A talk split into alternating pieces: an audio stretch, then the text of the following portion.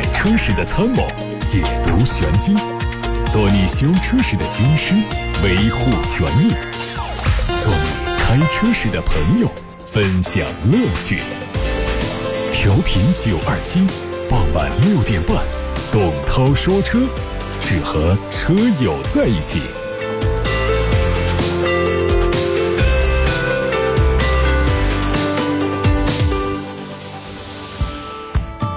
接下来我们关注一下最新的汽车消息。我们刚刚看到了一组新款劳斯莱斯古斯特的路试照片，它的车头造型仍然是保持现款的风格，但是格栅和车灯的尺寸有变化。新车将会和现款幻影以及库里南车型出自同一个平台，动力系统也有可能用6.7升的双涡轮增压 V12，并且有可能会跳过插电式混动，直接推出纯电动的版本。预计这个车会在今年年底或者是明年年初正式发布。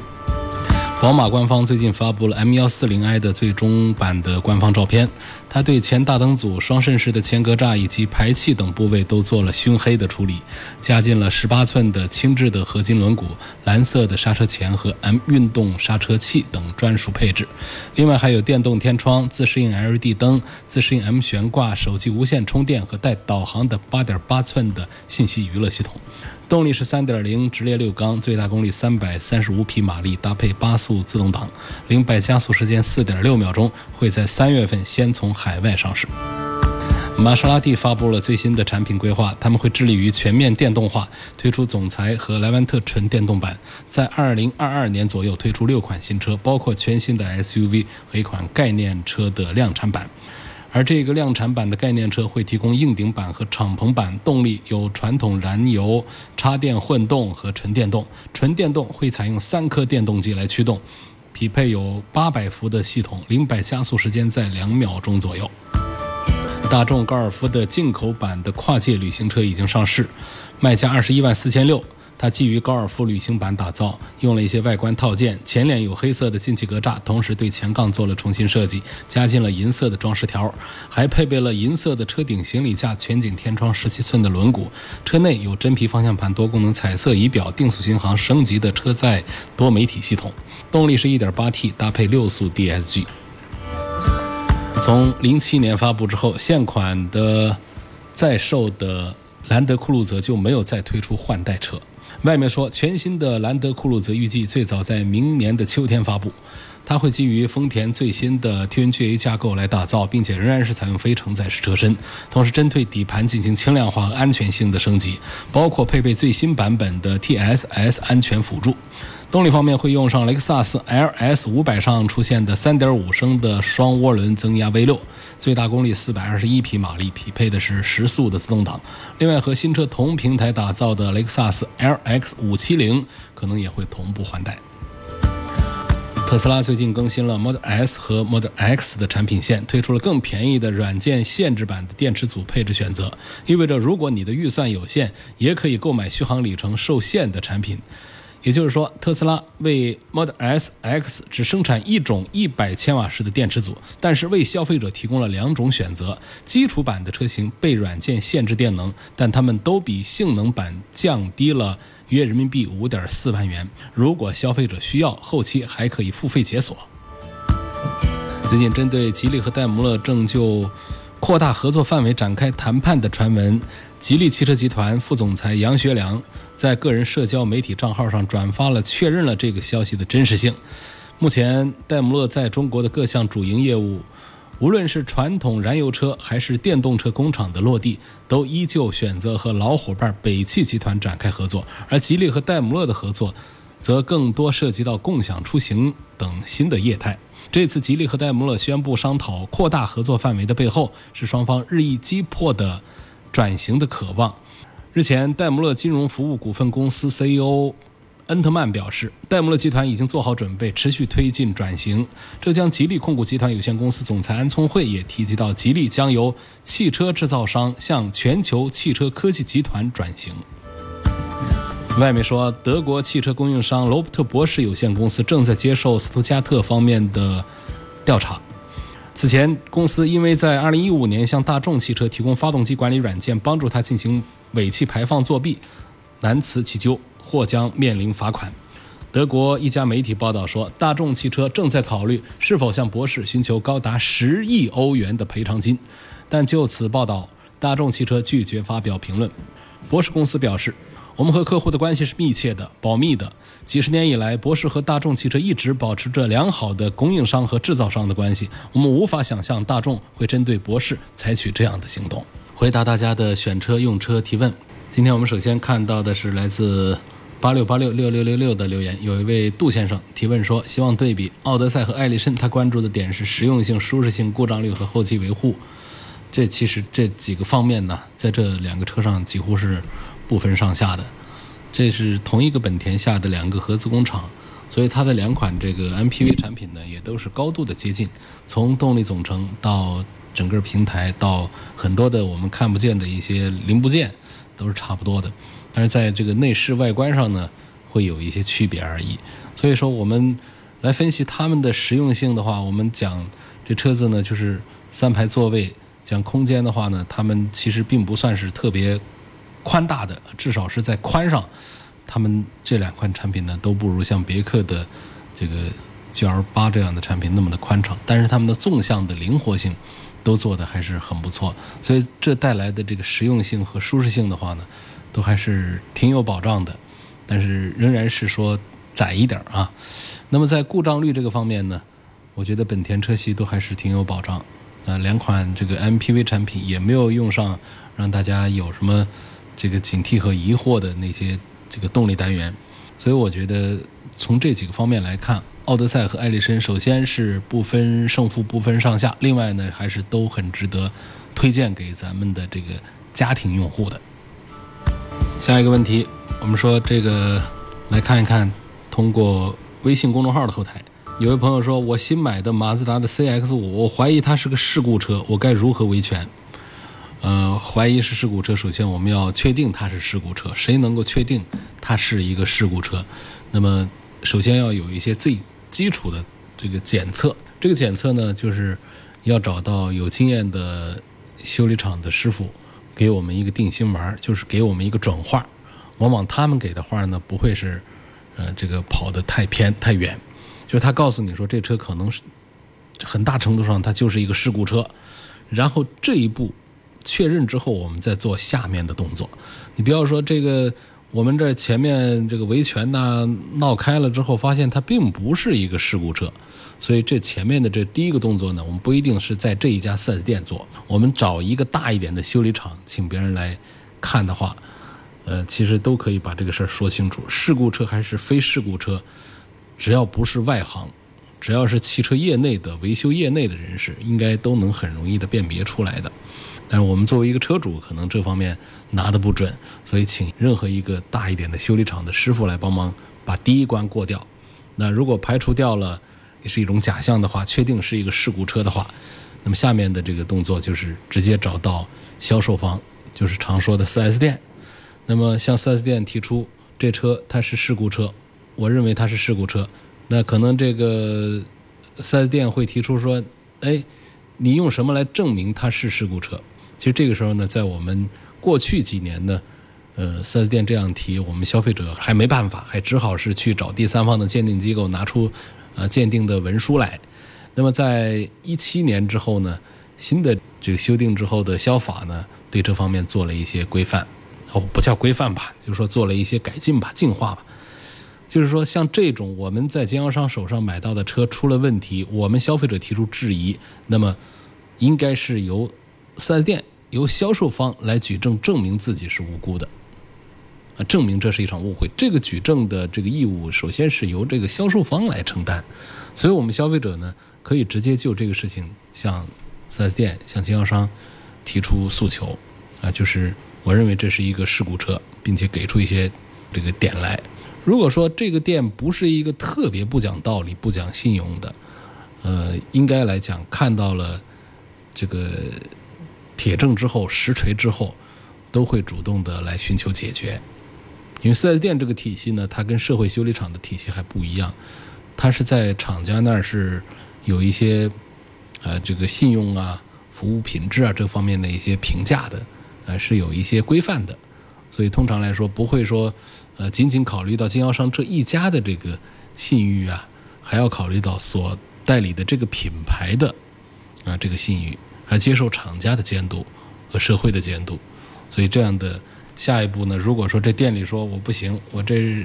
不是事故车，那么呃双方在这儿出现了争议之后呢，就需要找到咱们的这个鉴定单位。那么谁是鉴定单位呢？这有两种说法，一个呢就是我们各地的质监局，啊，这个质监局呢，他们会有手上会有这个汽修专家团队，像我们九二七的汽修专家团队的大部分的专家呢，呃，应该都是也服务于这个咱们的，就在这个专家库里面，啊，这种专家呢，他是可以代表这个质监局官方来来给出一个结论的。另外呢，就是涉及到了有鉴定资质的第三方的这样的一些啊专门的机构。这种机构呢，我们在寻找的时候其实还是比较困难，而且呢还是以北京为主的，而且费用也不菲，所以这一步呢，我是不太建议大家轻易的去走，往往这个花费啊、精力啊都是得不偿失。所以我觉得呢，在这种情况下呢，我们如果说在个人的沟通失败之后，我觉得如果我们手上有底。就确实它是有实锤，这是一个事故车，但是店方不承认，或者店方啊不能跟我们消费者达成一个关于这个事故车的一个赔偿的一个协议的话，补偿的协议的话，我觉得可以找两个方向，一个是咱们的消协组织，第二个是找各种各样的媒体啊寻求帮助，然后下一步呢才是这个我们投资，那比方说我们请到第三方的鉴定机构啊这样的方面，或者说我们走司法的程序打官司啊，才是往后走。呃，根据我们的经验，通常不会走到后面的第三步、第四步去那么的难办，啊，绝大多数的 4S 店还是良性的。一般在第一个动作的时候，就是确定是一个事故车，我们拿出了实锤之后，到 4S 店双方坐下来一谈，可能就弄好了。那么还有一少部分呢，会走入第二步，就是进入到消协组织的协调阶段，或者说媒体的舆论监督推动这个阶段。那么到第三步打官司，啊，到质监局啊什么。这个第三方啊，到法院去打官司，这种第四、第五步，那其实还是非常少的。嗯，还有朋友在问到一个品牌，问斯巴鲁的这个车为什么卖的这么差？嗯，觉得这个车挺好的。这刚好呢，在今天董涛说车的微信公众号上呢，是呃有文章公开的回答了这个斯巴鲁的这个话题了。都说斯巴鲁好，为什么就没有人买？啊？呃，在日系车企里面呢，两田一产，那就是两个本田，呃，这个一个日产，这个斯巴鲁呢，呃，本田丰田，一个本田一个丰田，两田一产一个日产，那么斯巴鲁呢，还是相对他们要显得很低调，啊，在很多人眼中呢，已经是归到了小众品牌，而且这个销量呢，也确实是不温不火，而且呢，它仍然是不便宜，而尤其是它的售后的费用。那么它其实呢，也没有什么特别大的这个呃背景了。现在啊，它就是一个根正苗红的日本汽车品牌。那么曾经通用有它的一些股份，现在丰田也有它的一点股份。然后呢，它背后的大财团是富士重工。呃，这个车呢，它一直销量几乎不见涨。然后在一八年的十二月份的时候，应该说是连续五个月。出现下滑，然后后面还有一个这个工厂停产的原因，它的产量也在减少，这是很那个的。我认为呢，这个斯巴鲁这个品牌在中国市场上一直，呃，都被叫好，然后不被人买呢，还是跟它的第一呢，就是口碑不好，这这故障率不低，油耗不低，然后有一样东西高，就是它的维修费用高，这是第一个原因了。第二个原因呢，就是它的车型更新换代、新技术的应用特别的慢，太慢了。到现在说来说去说这车的卖点，跟十年前的说法是一模一样的，啊，全时四驱、对称四驱，什么这个水平对置的发动机。说完这个，真没别的了。那么第三个原因呢，恐怕还是它的呃销售网络和售后网络，以及它的品牌宣传方面都还是跟不上。当然，品牌宣传这个也不是一个很大的一个事儿。我们多了去了，小众一点的品牌，他们在品牌上宣传上，他不投入什么，但是靠着他自己的呃老品牌、老口碑，他在人间仍然是传播的很开，很多人会买它，那企业的日子也不会太难过。您正在收听的是董涛说车。好，继续解答各位车友网友们提出的买车、选车、用车提问。现在我们把目光转向董涛说车的微博后台，在微博后台看到大家提出的问题，有一位希望能评价一下讴歌的 RDX 这款车和同级其他对手相比怎样？作为本田的高端，它的三大件和平台和本田同级车有区别吗？当然是有一些区别的。呃，这个 RDX 呢，它相对于竞争对手来说呢，主要还是。呃，在这个操控性能方面是有自己的优势的，尤其说我们拿这个车来跟雷克萨斯的产品对比的话，这个区别就更加的突出一些。那同时，它和英菲尼迪的在一起做对比的时候，仍然是在技术这一块呢是有自己的呃这个特色和优势的。英菲尼迪的产品也是一个技术控啊，操控性能方面比较讲究的一个品牌。那么讴歌也是这样的。但是这两个产品现在都卖得非常不好，所以我们也很少来推荐它。它卖的太少，网点太差，购买这样的产品提醒呢，其实在保值方面还是有风险的，保值率会比较低、比较差的。好，作为这个本田的高端，它的三大件和本田的其他的车型有什么区别？你比方说它的这 2.0T，呃，2.0T 的这个发动机，这个跟这个本田的像 URV 上的这个发动机有什么区别呢？调教上的区别，它们都属于 K20C 这个系列的，啊，这个在本田 URV 上呢是 K20C 三，那么在讴歌的 RDX 上是 C 五，那么在变速箱上的区别就大了，一个是呃 URV 上他们用的是对应的是九速手自一体，但是在讴歌 RDX 上用的是十速的自动挡，然后在这个底盘平台上呢，这个区别也是呃比较大的，它的调教在性能方面都是明显的不同。啊，价位上的定位也都不一样，这是关于这个讴歌的 RDX。还有一个朋友说，我想买一个十五万左右可以盘下地的紧凑型的 SUV。前天去看了吉普的指南者，有一款差不多是这个价位，呃，希望能评价一下这个车。嗯，十五万买指南者不是一个新鲜的事儿。这个车呢，通过降价之后呢，呃，盘下地十五万呢，已经有一段时间了。实在是在过去来讲呢，是很难想象的，因为过去的指南者都是靠进口。前些年，那这两年呢，呃这广飞做了国产生产。在很多人的印象当中呢，指南者仍然是二十几万的 SUV，在进口的时代是这样的。那么在咱们这个广飞进行国产化之后，它的价格一下子下来，从指导价就直接变成十五万的车，然后再来个两三万的优惠。所以这就成就了刚才一位朋友的追求，在十五万以内办下第一款，呃，合资的 SUV，这确实是一个很不错的选择。要跟它拼这个价格的话，这个尺寸的合资 SUV 还没法有几个产品跟它做对比和竞争。但是，是否就是便宜就很值得买？呃，请注意，就是它用到七速的双离合，而且不是别人家的，是广飞家的七速双离合。这是一个听起来让我头大的一个双离合，呃，我常常讲到我们双离合变速箱呢在进步，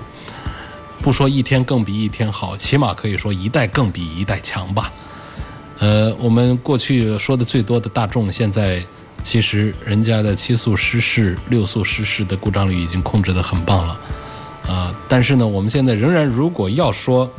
四家这个双离合变速箱做的稳定性比较差的。当中呢，仍然是有大众，但是我们不一定会把大众排到最前了，因为像大众家，它主要现在还是在七速这个干式 DSG 上的毛病要多一些了。那么哪一些会排在前面呢？我觉得这个吉普家的，那就是广飞家的这个双离合，恐怕在问题上要多一些。然后还有这个通用家的，呃，然后还有这个福特家的，再然后是大众家的，就这么一些。所以我再强调，就是确实七速双离合，它在燃油经济性方面有传统 AT 变速箱无可比拟的优势，啊，换挡速度非常快。但是呢，它的驾驶的平顺性并不好，这并不是它的故障，而是它先天性的，它是有这样的一些问题。那么说它的故障，就指的是那种严重的顿挫，包括那种罢工，就是动力传输中断，包括那种异响各种这样的问题。这是在这个 DSG 变速箱啊，在双离合变速箱当中比较常见的这样的一些毛病，而且呢，往往不一定是新车，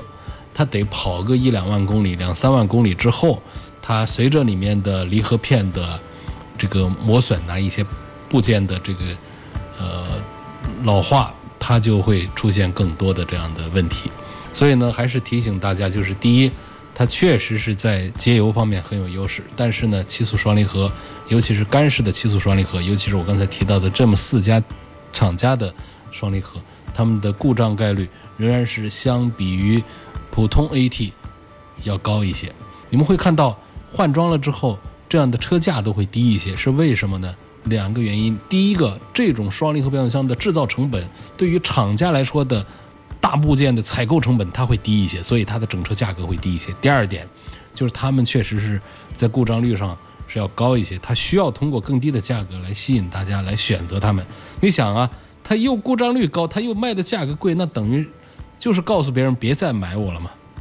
所以你会看到用了这个七速双离合的很多的这个车型，它的价格都卖的要低一些的。所以，综上所述，这款吉普的指南者的。双离合我是